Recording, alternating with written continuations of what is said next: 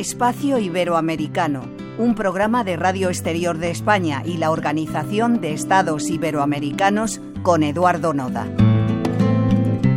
Bienvenidos.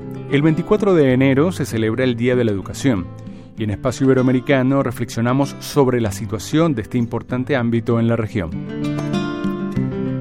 En 2022, Naciones Unidas estimaba que 771 millones de adultos en el mundo eran analfabetos. De estos, 27,5 millones se encontraban en América Latina y el Caribe. Muchas personas creen que solo aprendemos cosas nuevas cuando somos niñas o niños. Las personas que siguen aprendiendo toda su vida se sienten mejor con ellas mismas y tienen trabajos que les hacen más felices. Estas personas ayudan a que sus comunidades crezcan y mejoren. Desde la Organización de Estados Iberoamericanos trabajamos para ayudar y animar a las personas a que sigan aprendiendo durante toda su vida. También animamos a las instituciones para que lo hagan posible. Más allá de los desafíos que ha enfrentado, especialmente durante la pandemia, este sector se encuentra en una etapa de transformación.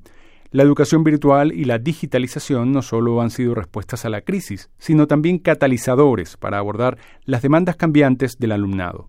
En este contexto, exploramos cómo la Organización de Estados Iberoamericanos, OEI, está liderando la adaptación a estos nuevos paradigmas.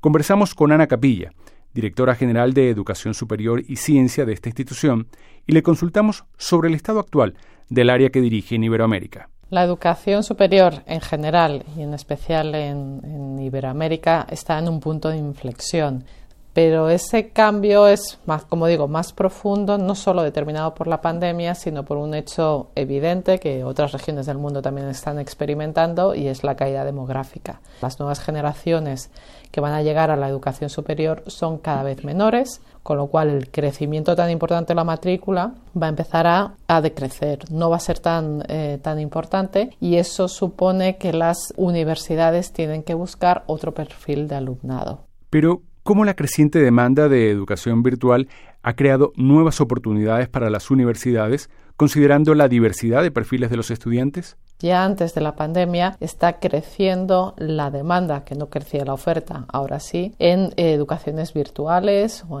en, titulaciones en la modalidad en línea. ¿Por qué? Porque hay determinadas personas que por muy distintos motivos no pueden acudir presencialmente a la universidad. Desde las distancias, que son enormes en América Latina, que están ya trabajando, a que eh, tienen algún tipo de discapacidad, son un nuevo perfil de alumnado muy variado, que es donde entendemos que las universidades ahora van a tener una oportunidad en la medida en que el alumnado tradicional va a empezar a decaer. Y por eso es tan importante la transformación digital, que tengan una oferta con la que atender a ese alumnado y que esa oferta sea de calidad.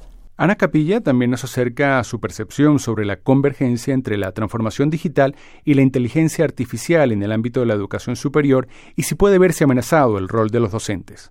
La inteligencia artificial al final es una herramienta. No creo que sea un enemigo. Es verdad que tenemos que ser capaces de integrarlo. Y en realidad gran parte del trabajo que nosotros estamos haciendo en todo este proceso de transformación digital es formar a los docentes. Es verdad que el conocimiento está al acceso de, los alumnos cada vez más fácil, pero no la comprensión, no la capacidad de analizar críticamente. Con lo cual, desde luego, los, los docentes no son las profesiones más amenazadas, pero sí que en la universidad tenemos que ser conscientes que hay una serie de profesiones que tienen una duración limitada en el tiempo, porque desde el análisis de imágenes hasta el análisis de datos, porque las máquinas lo hacen mejor, pues eh, tenemos que adaptar también a los egresados y que a lo mejor orientarlos hacia otro tipo de formación o hacia otro tipo de estudios.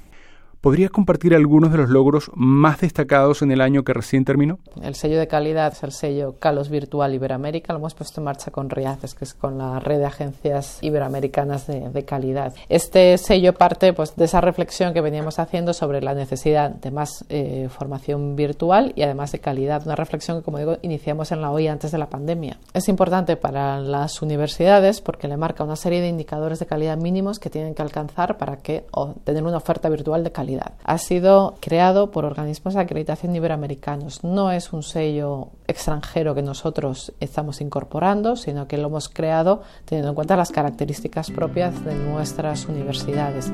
Nos despedimos hasta una próxima cita en Espacio Iberoamericano. En el control, María José Pérez Morales. En el siguiente programa seguiremos conversando sobre la educación. Les recordamos que nos pueden seguir a través de la señal de Radio Exterior de España, en su página web y en los canales de la Organización de Estados Iberoamericanos.